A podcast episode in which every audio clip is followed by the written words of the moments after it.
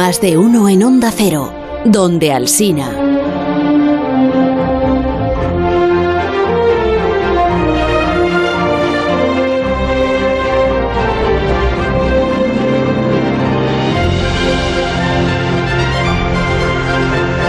Poquito de envidia al matemático del programa, físico del programa, Alberto Aparici, darle un poquito de envidia porque eh, estuviste con Philip Glass entonces en los premios Fronteras del Conocimiento. Estuve con Philip Glass, estuve con Jean-François Legal. ¿Y te con... llevaste foto dedicada o no? Eso no lo hacéis los Eh, científicos. la verdad es que tengo que decir que me habría gustado acercarme más a Glass. Estuve a 5 metros de Philip Glass, A pero, 5 metros. pero no llegué a darle la mano ni nada por el estilo. Fue una pena. La verdad es que me apetecía mucho, ¿eh? Porque es uno de mis músicos contemporáneos. En serio, lo digo en serio. Eso. ¿y no hiciste por acercarte a él y Es que había como... que había un cordón de seguridad? Eh, no exactamente, pero casi. había un cordón de personas con trajes muy elegantes, Sí, entonces es mejor no acercarse. que creo que son peores que los cordones de seguridad. Bueno, entonces, 30 de junio. Ha dicho el matemático del programa que estamos a 30 de junio, pues será verdad entonces que estamos a 30 de junio. probablemente. Y estamos ya, por tanto, pues empezando este periodo tan difícil para los colaboradores de un programa que es eh, las renovaciones. ¿Quién sigue y quién no sigue? Que además es uno de tus temas favoritos. Te encanta recordárselo a los colaboradores, ¿no? ¿Quién sigue y quién no sigue el año que viene? ¿no? Bueno, pero los presentadores de programas estamos igual, ¿eh? Nunca se sabe. Igual el último día aparece por aquí un jefe y te dice, oye, que ya no vengas en septiembre, que hemos pensado una cosa. Bueno, mira, voy a leer lo que me habéis escrito eh, esta vez. A ver, eh, esta es la música adecuada. Sí, para hablar de un animal muy, muy simpático. Muy simpático. Sí, hay un animal muy simpático, digo yo, eh, llamado tuátara. Tuatara. Tuatara. Tuatara. Tuatara. Sí. Entonces la tilde no es que han puesto mal. esto es en maorí y es una cosa muy difícil. tuatara. Bien, puede que a nuestros oyentes no les suene mucho, como a mí, porque vive este animalito en Nueva Zelanda. Pero es uno de los reptiles más estudiados del planeta. A primera vista, y aquí acompaña foto el, guionista, a primera vista se parece a un pequeño lagarto o a una iguana, sí, más bien. Como esos monstruos de las películas de serie B que no daban miedo a nadie. Esto es una valoración del guionista, no, no mía. Es una valoración He bastante... visto películas de serie B que me han eh, asustado muchísimo. Pero bajo su aspecto, el Tuatara esconde unas cuantas sorpresas. Para empezar, no es un lagarto. Es el único superviviente de un grupo muy antiguo que desapareció casi por completo poco después de los dinosaurios. Casi por completo. Casi, casi. Porque los tuataras, Sí. en su irreductible aldea de Nueva Zelanda, aún resisten a día de hoy, qué bueno. Además, es uno de los reptiles con la vida más larga. Su longevidad se ha estimado en 137 años, qué envidia. Y se conoce el caso de un macho que se reprodujo por primera vez a los 111 años, por primera vez. Sí. Y que, Aun- le, y que le decían los demás machos, como se... No se sabe muy bien cuándo nació. O sea que esto es una estimación. Pero la verdad es que ese es el dato que... Se llama Henry este. sí. Se llama Henry, está en- llama- estaba en cautividad, por eso se sabe que no se había reproducido. Entonces tenía una coartada, digamos. Y en el año 2009, al fin, después de siglo y pico, porque le azuzaron, porque no sabría, no sabría por dónde empezar. Bueno, entonces todavía vive, ¿no? Eh, Henry, sí señor. en el Museo Southland de Invercargill en Nueva Zelanda y tiene eh, más de 120 años. jo. Bueno, entonces has traído al programa a Henry para que hablemos, hablemos con él y conozcamos más de su, de su experiencia. pues, ¿No le has traído? pues me habría encantado, pero es que no me han dejado por la cumbre de la OTAN. Es que hay restricciones en traer animales Ya, desde, pero otros países. renovar, tendrás que hacer méritos. Bueno, Henry, entonces, no tengo a Henry, pero sí quieres hablar esta mañana de animales que viven mucho. Mm, eh, bueno, eh, sí, pero más, más o menos, digamos. Es que siempre estás... O sea, no es exactamente eso. Pero no, no, pero sí, haciéndote interesante. Mira, he visto en los periódicos eh, una cosa que igual tiene que ver con esto, que dice, los animales de sangre fría no envejecen. Ajá. O las tortugas, ¿a ti te gustan mucho las tortugas? Sí, eh? sí, sí. ¿Qué, qué tal está...? Piquitos, Pi- Piquitos. Piquito está muy bien. Tengo ayer Becita enferma en el médico, de hecho. Ahora mientras Ah, hablamos. Pero bueno, en fin, ¿qué se le va a hacer? Bueno, las tortugas son campeonas en longevidad, también he leído por ahí, ¿no? Sí. O sea que todo esto ya está publicado, o sea, no vienes a aportar nada nuevo, Alberto. Eh, a ver, ve- vengo a aportar un poco Así de... no se renueva. Vengo a aportar un poco de claridad, porque de lo que vamos a hablar es de un artículo que ha salido en la revista Science y que habla efectivamente de cómo envejecen anfibios y reptiles pero tengo que eh, confirmar en este punto que el artículo no dice que no envejezcan. Lo que dice es que envejecen de otra manera y nos ayuda a tratar de entender cuál es esa manera. O sea que has venido a criticar a los compañeros que lo han explicado mal, ¿no? Carlos, todo te parece mal, de verdad. No, yo, pues, a ti. Bueno, lo han explicado bien. vamos, vamos a tratar de explicar qué es lo que dice el artículo de verdad, que ya verás que además que es muy interesante. Bueno, nosotros los humanos, para empezar, somos seres de sangre caliente. Yo creo que eso le suena a todo el mundo. Somos igual que mamíferos, que aves, y eso significa que nosotros estamos continuamente quemando azúcar en nuestras células para producir calor, mantener la temperatura. Los anfibios y los reptiles, en cambio, son prácticamente todos de sangre fría, ¿vale? Eso significa varias cosas. Para empezar, que han de comer mucho menos, porque no gastan tanta azúcar en ponerse calentitos, y también suelen llevar vidas menos activas, o, o activas mucho algunos ratos y luego muy inactivas, ¿no? Se suele decir que los seres de sangre fría son más lentos, una palabra que se usa a menudo, ¿no? Las tortugas son lentas, eso es porque no han visto una tortuga hacer un sprint. Pero la, la pregunta es, ¿influye eso en cuanto viven unos y otros, ya que unos parecen más lentos y otros no tanto? O sea que asociamos que los eh, seres de sangre caliente vivimos rápido, así como un poco acelerado, Hmm. y por eso tenemos vidas más cortas. Ah, y los de sangre fría viven más despacio y por eso viven más tiempo. Eso es Ah, una bueno. asociación, es una idea que lleva mucho tiempo flotando en el ambiente y es verdad que hay algunos reptiles, las tortugas sobre todo, eh, Piquito y Herbecita, pues viven muchos años, eh, así que podría ser que eso, tu- que eso tuviera sentido. Y es más, hay motivos bioquímicos que apoyan un poco, que nos animan a pensar en esa dirección, porque en el proceso de quemar azúcares, para lo que sea, para calentarte o para mover un músculo, se producen sustancias oxidantes, ¿no? sustancias llenas de oxígeno que son malas, que si se acumulan mucho pueden hacer daño a las células. Así que uno podría pensar, oye, pues si los de sangre caliente están todo el rato quemando azúcar, pues quiere decir que se, en realidad se están envenenando desde dentro, ¿no? Con todas estas sustancias. Por eso viven menos. Bueno, pues este artículo lo que intenta es poner orden en esta cuestión. Resulta que los mamíferos y las aves estaban relativamente bien estudiados, pero faltaban datos de cuánto viven los anfibios y los reptiles, y sobre todo de cómo de rápido envejecen. Y ese es el hueco, o yo diría más bien el socavón, que este trabajo está llenando, digamos. Ya, pero eh, la conclusión, o sea, que eh, está bien que digas el- un socavón, ya, pero tú tienes que dar respuestas aquí a la audiencia. Entonces, ¿la conclusión cuál es? ¿Que los de sangre fría viven más años o no? La conclusión, Carlos, es que mito refutado. Que no es cierto que los animales de sangre fría vivan más lentamente ni que vivan más años. Lo que este artículo nos revela es que cuando miramos a todos los anfibios y reptiles, y no solo a las tortugas, que viven mucho tiempo, Sí. eh, nos encontramos con que esos animales envejecen de forma más variada que nosotros. Resulta que los animales de sangre caliente tenemos una, digamos, velocidad de envejecimiento más o menos parecida, mientras que los de sangre fría tienen de todo. Es verdad que las tortugas y el tuátara envejecen muy lentamente, pero es que hay ranas y lagartijas que envejecen a todo trapo, que envejecen mucho más rápido que nosotros. Son como estrellas del rock, ¿no? Que, que viven muy rápido y que dejan un bonito cada vez. Bonito cada vez. Sí. Bueno, y entonces, ¿cómo tenemos que interpretar este resultado?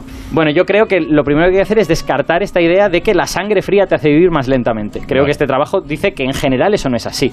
Sí que es verdad que parece que la sangre fría abre la puerta a que eso pueda ocurrir, porque en algunas especies ocurre, pero no lo garantiza.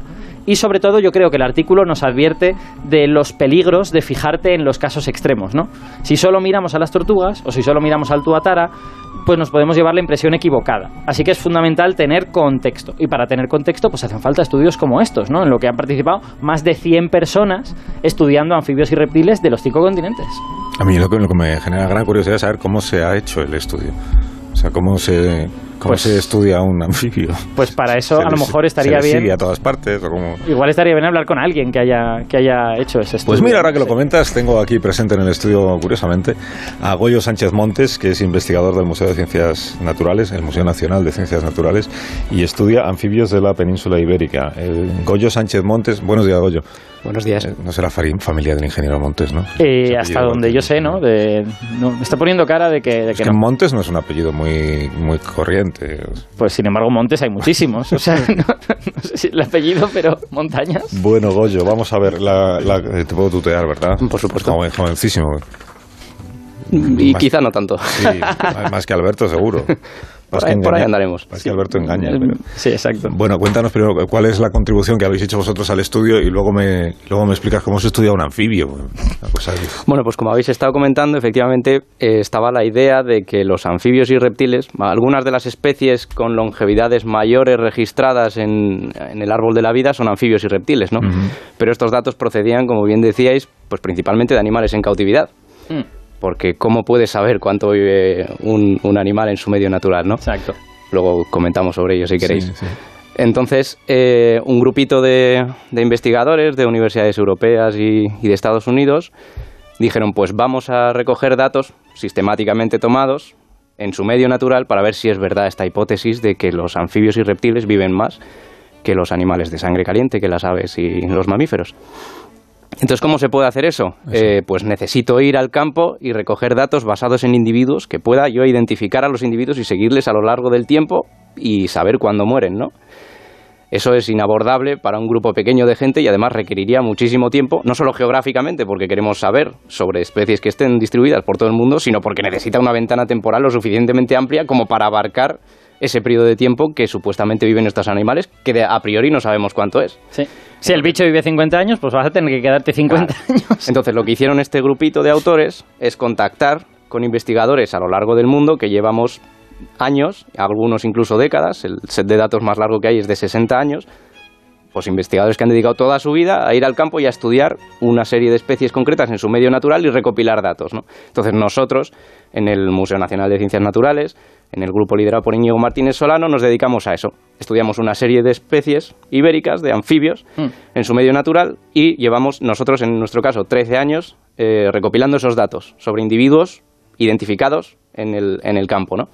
Entonces, estos investigadores nos han pedido estos datos eh, y con la recopilación de todos esos datos tomados sistemáticamente a lo largo de muchos años en distintas partes del mundo han hecho un análisis conjunto a ver si los patrones sugieren que las hipótesis de partida que se tenían y que habéis estado mencionando, pues se cumplen o no con los datos en la mano. Pero ¿cómo, cómo monitorizas al individuo? Pues, pongamos ejemplos. ¿De qué animales estamos hablando, por ejemplo, que tengáis monitorizado vosotros? Nosotros eh, eh, estudiamos especies de ranas, sapos, eh, salamandras y tritones. Y entonces se basa en dos cuestiones. La primera es que tú tienes que ser capaz de identificar al individuo y registrarlo a lo largo del tiempo. Es decir, la próxima vez que yo vaya al campo, necesito poder identificar que este individuo es el mismo que yo, que yo eh, localicé la vez pasada. Claro, y no, sirve decir tiene unos ojos muy bonitos, ¿verdad? Bueno, podría, podría servir. No, ni llamarlo por su nombre, ¿no? Dices, la salamandra sé cómo se llama y la... Claro, esto sorprende porque aparentemente cuando uno va al campo y ve animales, uno va al campo a pasar una tarde o a pasar un día. Y entonces tú ves a lo mejor un grupo de animales y dices, son todos iguales. Mm. Pero no, no son todos iguales. Si dedicas el tiempo necesario para eh, em, distinguir las particularidades de cada uno, pues ves que no son todos iguales, igual que las personas no somos todas iguales. Hmm. Entonces tienes maneras de identificarlos. Es verdad que identificarlos solamente por su apariencia externa es muy complicado. Nosotros utilizamos otro método, nosotros los marcamos con chips. Hmm.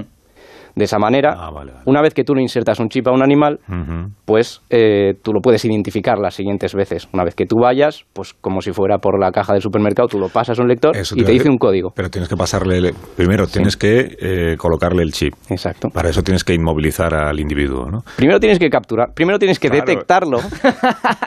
Yo pensando en inmovilizar a una rana, por ejemplo, a mí me resultaría dificilísimo. Yo creo que hacía cualquiera. Entonces luego le pones el chip y luego cada vez que quieres saber que esa es la rana que tú estás eh, siguiendo, tienes que pasarle el detector. Y tienes que volver a detectarla. Tienes que volver a capturarla. Exactamente, tienes que volver a capturarla para poderle pasar el lector del Exacto. Y una vez que le pasas el lector, pues ya te dice un código y te dice, y tú vas a tu base de datos y dices, ah, a ti te capturé hace siete años, desde entonces has crecido tanto porque te he ido tomando medidas, te has movido tanto porque yo de hecho te marqué hace tres años eh, en otra charca que está a 700 metros de aquí. Tú te has movido, hmm. bicho. Y eh, entiendo que cada vez que salís al campo no esperáis encontrar a los mismos animales que encontrasteis la última vez, sino que vais a ver qué encontráis y a veces igual encontráis uno un año y no lo encontráis hasta dos años después o tres años después. Bueno, esperar, esperamos muchas cosas. De hecho, de camino hacia el, hacia el campo eh, elucubramos sobre qué esperamos que nos vamos a encontrar, qué nos gustaría, cuál sería nuestra peor pesadilla para esa noche, porque los muestreos son de noche. Ah nuestras expectativas pues muy raramente se cumplen. A pesar de llevar 13 años, pues nos sigue sorprendiendo. Las expectativas son del tipo las ranas vendrán a nosotros, se dejarán capturar. No, nunca son de ese tipo, pero es que incluso, incluso expectativas más humildes raras veces se cumplen. Pero bueno. ¿Y la eh, peor pesadilla cuál es? mm, Pues la peor pesadilla, pues que te quedes, por ejemplo, sin pilas en el lector. Ah, claro. ya te Ah. entiendo, sí. Eh, cosas así, ¿no? O, a ver, las, las noches que vamos, pues normalmente son las noches que una persona normal dedica a peli y mantita. Eh, son noches frías, con lluvia. O sea, esas noches los herpetólogos, que somos los que nos estudiamos anfibios y reptiles, pues no son de, de mantita y peli para nosotros, sino que son de, de salir al campo. Entonces, eso ya en sí puede ser suficiente pesadilla. Lo que pasa es que lo contrarrestamos con la emoción que nos, que nos supone el encontrar los, los bichos en el campo. Yo te, quiero preguntar por, por una especie que me dijiste que estudiáis también y que además a mí me fascina. Desde que a los seis años me compré un librito muy bonito de anfibios y reptiles y vi que había un bicho que se llamaba gallipato, que tiene un nombre muy gracioso de por sí. Gallipato. Gallipato. Gallipato. Entonces, para, para un niño de 6 años era un nombre muy gracioso y vosotros, encima, sois de los pocos que estáis estudiando longevidad de gallipatos. Así que, por favor, habl- háblanos un poco de los gallipatos. ¿Cómo Sí, es el gallipato? Lo primero, sí, yo la verdad me hubiera gustado estar presente en la tormenta de ideas cuando se le puso nombre a ese animal, porque en realidad es un tritón. Es un tritón, bueno, de la familia de las salamandras y es el, tiene, es el tritón más grande de la península ibérica, de los más grandes de Europa. Y ¿Cuánto se mide? encuentra- Eh. Pues puede llegar hasta los 30 centímetros. Ah, no está mal. Sí. Eh, y entonces es un animal que nosotros empezamos a estudiarlo junto con otras especies hace 13 años, ya te digo, y todavía a día de hoy, bueno, en este año eh, hemos seguido encontrando en el campo individuos que nosotros marcamos hace 13 años, con lo cual sabemos que por lo menos tienen 13 años y además como los marcamos de adultos, con lo cual eso quiere decir que ya han, han nacido un, uno o dos años antes o tres años antes, pues tienen probablemente más edad, ¿no? Hmm. Pero si el gallipato vive 80 años, pues no lo vamos a ver a menos que nos financien durante más tiempo eh, Lo van a ver el los... estudio, lo cual hago un ¿Puedo, llamamiento. puedo desde hacer una aquí. pregunta egoísta? O sea, Por favor. Por, el- por mi interés puramente personal. De, de estos estudios que realizáis y de este que nos contaba antes Alberto, ¿se puede sacar alguna enseñanza para conseguir que las personas eh, envejezcamos mm, más despacio, incluso que no envejezcamos. pues, o sea, a los que nos gustaría poder vivir siempre, la, la inmortalidad. ¿Esto nos, nos ayuda en algo? Bueno, a nosotros, a vosotros, que sois los que estudiáis esto. ¿Da, da alguna pista de por dónde van las, por dónde deberían ir las cosas para poder vivir más años en buenas condiciones? o no? Hombre, en realidad este es, este es el marco general y el interés general. Entender qué es el envejecimiento como proceso, ¿no? Es, es- es un, es un proceso muy complejo que influye en muchísimas cosas. ¿cómo, ¿Cómo medimos ese desgaste del organismo a lo largo del tiempo? ¿no? Que es, es la pregunta que nosotros queremos, queremos contestar. ¿Qué- y cuando entendamos qué factores afectan a ese desgaste, pues cómo podemos contrarrestarlos, ¿no?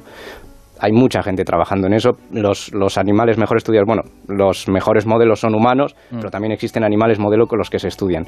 Sin embargo, dado que se ve que los anfibios y reptiles o algunas especies tienen tasas tan lentas de envejecimiento, pues vamos a ver, esta es una, en realidad una primera aproximación Sí. en la que se han testado unas hipótesis evolutivas muy sencillas. O sea, necesitamos experimentos posteriores sobre esas especies que tienen esas tasas de envejecimiento lento para ver realmente cuáles son los mecanismos, a lo mejor metabólicos, que, que, que le permiten. O sea, a día de hoy nos- no tenemos respuesta a esa pregunta. Hay algunas. Algún, lamento Vaya por- vaya lamento por- decepcionarte. vaya por Dios. Seguro que si hubiera venido Henry, eh, el, el Tozara, pues, Nos podría decir algo. Ya. Hay un, de hecho, hay una cosa que dice el artículo y que yo creo que es eh, muy sensata, que es que es verdad que en este artículo hemos visto anfibios y reptiles, pero se sabe que también tienen longevidades muy grandes algunos peces. Y los Sí, peces están infraestudiados. Sí, sí, bueno, hay especies de tiburón que tienen que se sabe que alguno ha podido vivir 200 y 300 años. O sea, extremadamente largas las longevidades. Claro, y claro. los peces están infraestudiados porque, claro, viven pues allá, en el mar, ¿no? Claro, tú extrapola esto que hemos dicho sobre lo difícil de identificar los individuos y seguirlos a lo largo del tiempo en poblaciones de anfibios que quieras que no, pues están en tierra, pues eh, hacerlo en los ríos o en el mar. Sí. Pero claro, son, son grupos y además todo lo que estamos hablando aquí son vertebrados en realidad, que son un, un grupito mm, minúsculo, casi una anécdota en lo que es el árbol de la vida, en Sí. la cual, como estábamos comentando antes, hay organismos que, que prácticamente han vencido, pues existe una- la hidra, que es, que es Sí. un organismo que, que es aparentemente inmortal. La inmortalidad. Sí, sí. ¿Quién fuera una hidra? ¿Quién fuera? ¿Quién fuera? Yo muchas veces lo pienso en el campo.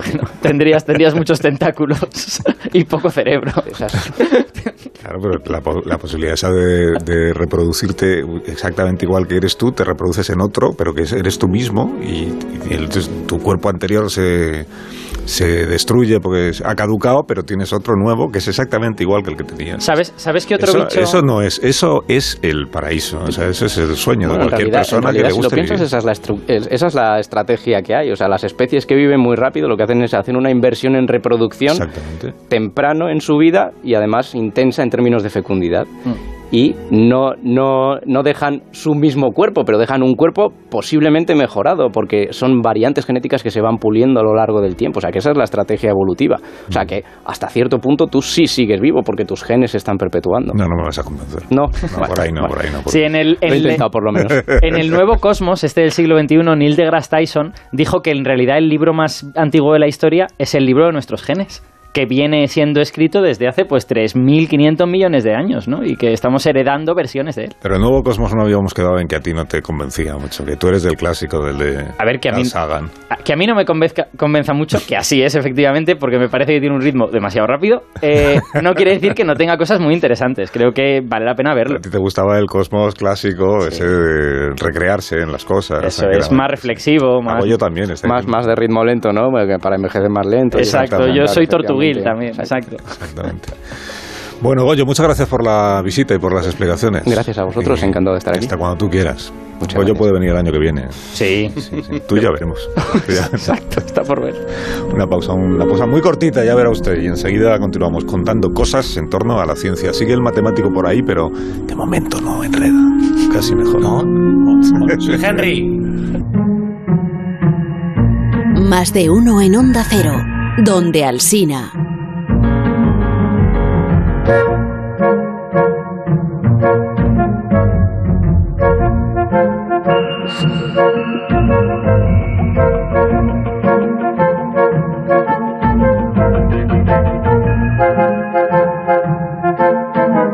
Y ahora quiere Alberto Aparicio que nos vayamos al año 79 después de Cristo. Año importante, por cierto. Después de Cristo. Año importante, sí. Sí. porque pasó ahí lo que, Lo que tenía que pasar. lo que tenía, lo que tenía que pasar.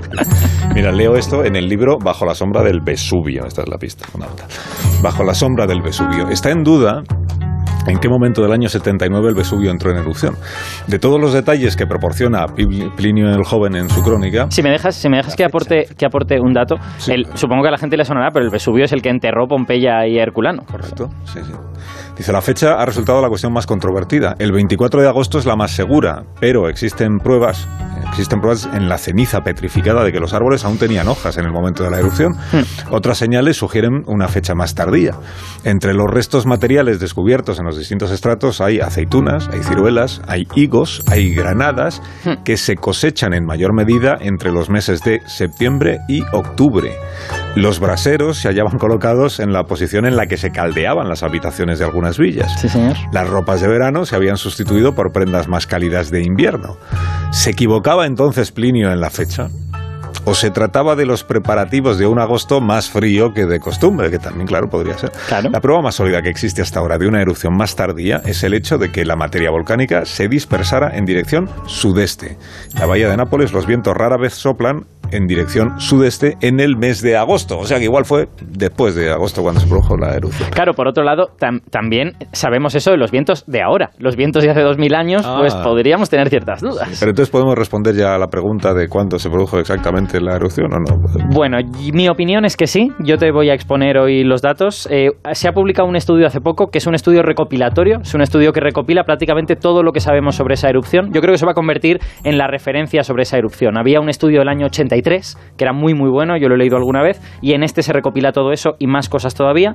Pero antes de contártelo, permíteme que, que trate de ganarme la renovación de verdad, definitivamente. A ver. No hemos podido traer a Henry, el tuátara de, de 120 años, No. pero sí tengo otra protagonista que tiene que ver con esta historia.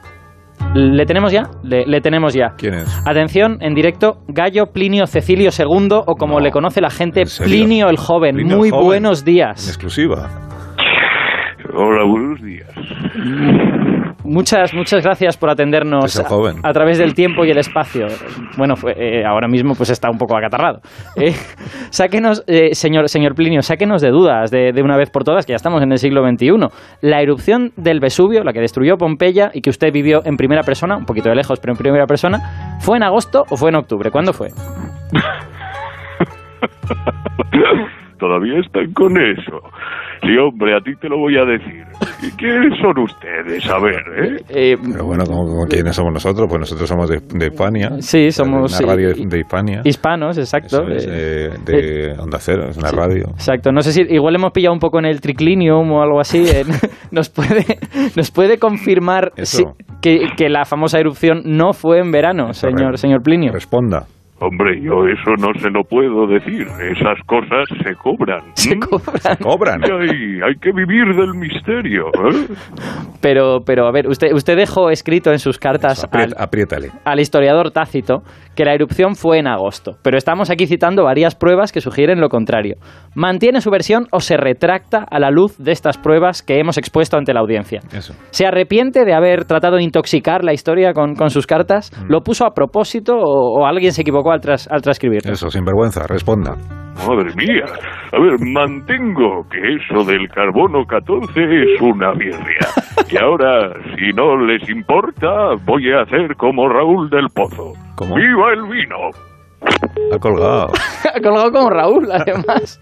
es fantástico. Ha colgado. Pero qué mal talante tiene este tipo. ¿no? Sí, la, la verdad es que no le apetecía. Yo creo que el periodismo no, no, no tenían mucho, no tenían mucha experiencia con él. ¿Y entonces qué hacemos? Eh, bueno, pues, pues, eh, a ver, pues si quieres te cuento yo. Ah, venga, ahí vas a aportar tú la- las pruebas, dijiste. Te los cuento- datos, los datos, digamos. Exacto. Los- Los datos que tenemos, es verdad, eso que tú has mencionado acerca de las frutas y tal está muy bien, es interesante. Lo de las, lo de las ropas eh, cálidas también es muy interesante.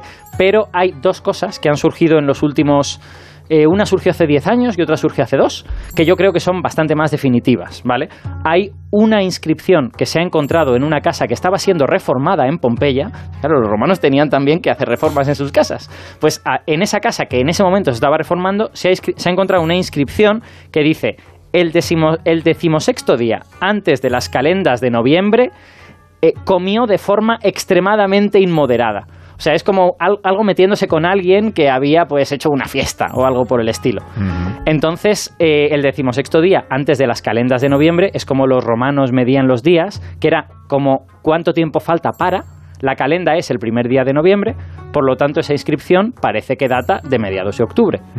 Claro, la duda es, ¿la inscripción es del año de la erupción Ah, claro. o es del año anterior? Es que todo siempre tiene algún problema. Pero es una inscripción en carbonilla, lo cual quiere decir que seguramente no aguantaría un año. Hay, hay bastante certidumbre y además en una casa en construcción, en una casa, por lo tanto, al cabo de un año pues estaría acabada en principio. Sí. También podría ser que se hubiera interrumpido la obra, en fin. Eh, eso parece indicar que por lo menos ocurrió después de mediados de octubre. Pero es que hay una cosa más que es muy interesante y que además te puedo enseñar físicamente, que es que en Pompeya se ha encontrado esta moneda tan deteriorada que puedes ver. Es una moneda que lleva la efigie del emperador Tito y que en uno de los lados, no se lee en esta, pero si buscas una moneda en mejor estado que es idéntica, Sí. ves que en uno de los lados pone XV Imp. Eso quiere decir en la decimoquinta aclamación como emperador. Y sabemos que eso ocurrió después del mes de octubre. Por lo tanto, esta moneda parece que nos dice Venga, que esto tuvo que ocurrir después de octubre. Noviembre, entonces. Sí. O a partir de octubre, o sea, en noviembre. Ya está. Resuelto el. Finales de octubre, principios de noviembre, Ala, parece ser la fecha buena. lo sepa Pli- Plinio el antipático. Pobre Plinio. bueno, Parisi, eh, hasta el próximo día. Hasta el próximo día. Queda todavía una función más, ¿no? Antes de que termine la temporada. Sí. Pues hasta la próxima. Fin de fiesta. Adiós, Alberto. Noticias de esta hora.